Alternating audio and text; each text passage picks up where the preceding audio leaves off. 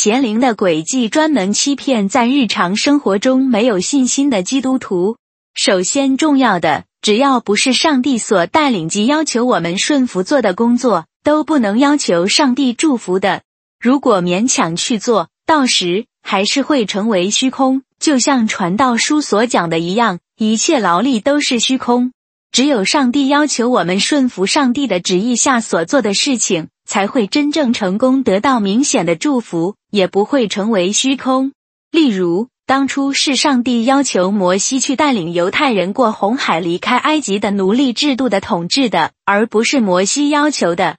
因此，没有顺服上帝的旨意而做他要我们去完成的工作的话，上帝绝不会祝福我们的。不管有多少牧师祈祷也没用，请面对现实，问一下自己的心。请问有多少父母会去支持自己儿女所做出叛逆的决定？例如。你女儿想要去当酒店公关，你会支持她吗？难道上帝会浪费祝福在一件不是出自于他的旨意下的事吗？为什么很多牧师读了这么多神学院学位，却表现像个没有读过圣经的人一样？为什么摩西可以过红海？上帝把海分成两半，手杖敲打石头就有源源不绝的水。告诉你好了，只要是上帝要求做的事情。就算看起来不可能的，他也会保证让它成为可能。例如，以利亚主基甸、约书亚、撒母耳等圣经英雄人物都有经历非常明显的上帝的大能神迹降临。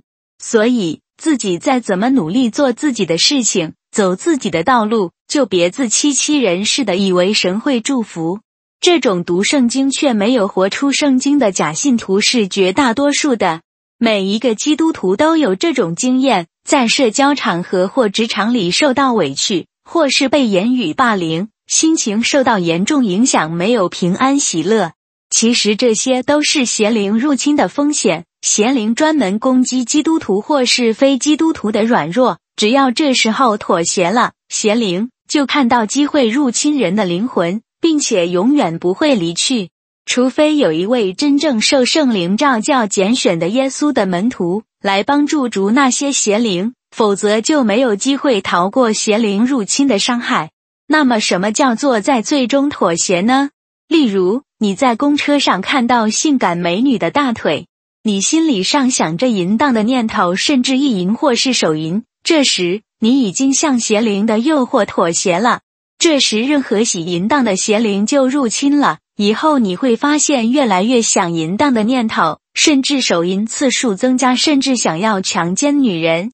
不骗你的，这个问题在基督教会非常普遍存在，而且不分阶层，举凡牧师、主长老、主神学家、男女教友都有这种问题。当然，邪灵不只会搞淫荡的事情了，还有上面刚刚谈到的霸凌事件、言语冲突、愤怒吵架。只要是圣经上记载的罪恶，都有专属邪灵故意要勾引人去犯罪而妥协。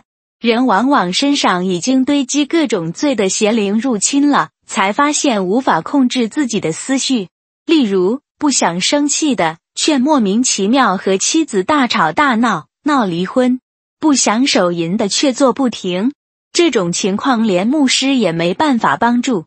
因为连牧师自己都不敢面对自己同样的问题，撒旦远比那些神学家聪明多了。撒旦有一个外号叫做“普世的检察官”，撒旦有权利派邪灵勾引人去犯罪，然后再派邪灵去折磨人，一生到死不得释放。很多神学家主牧师非常愚笨，还说邪灵无法入侵基督徒。那么叫他们问自己啊。为什么教会长久无法面对现实，也无能为力帮助信徒呢？骄傲的牧师也是邪灵最容易攻击的对象。以我长期的读经、思想圣经意象和圣灵请教，加上长期的观察之后所做的结论如下：我说过，人死就是要受审判，进入两种的其中一种的永恒，决定升天堂或下地狱，没有其他的。人只有一生。只有一次机会，真理就是真理，无可拒绝或是躲避。排斥真理就是无知者和愚蠢者的表现。不管你身在何处，信任何宗教或是无神论，智商高或低，教育有多高级，都是要面对真神上帝的审判与惩罚。人有限的知识与智慧，根本差上帝的无限的智慧和知识太遥远。你是否知道，目前人类所了解的星球，只有全宇宙中百分之几而已？目前已知最遥远的星球，都距离地球有好几亿光年呢。更何况全能的造物主真神上帝还要同时管理他们呢？造物主上帝可以同时掌管过去、现在、未来。当一名基督徒要随时继续追求真理，上帝的爱与公正是毋庸置疑的。只要你继续追求真理，并且顺服上帝，悔改重生，真正成为上帝的子女，就会发现人生的大改变。基督徒所信的真理圣经。必须被反复思索、阅读其中的奥妙，其中的智慧可以帮助很多迷途的羔羊醒悟，不再重复犯错，并且获得永生的救恩。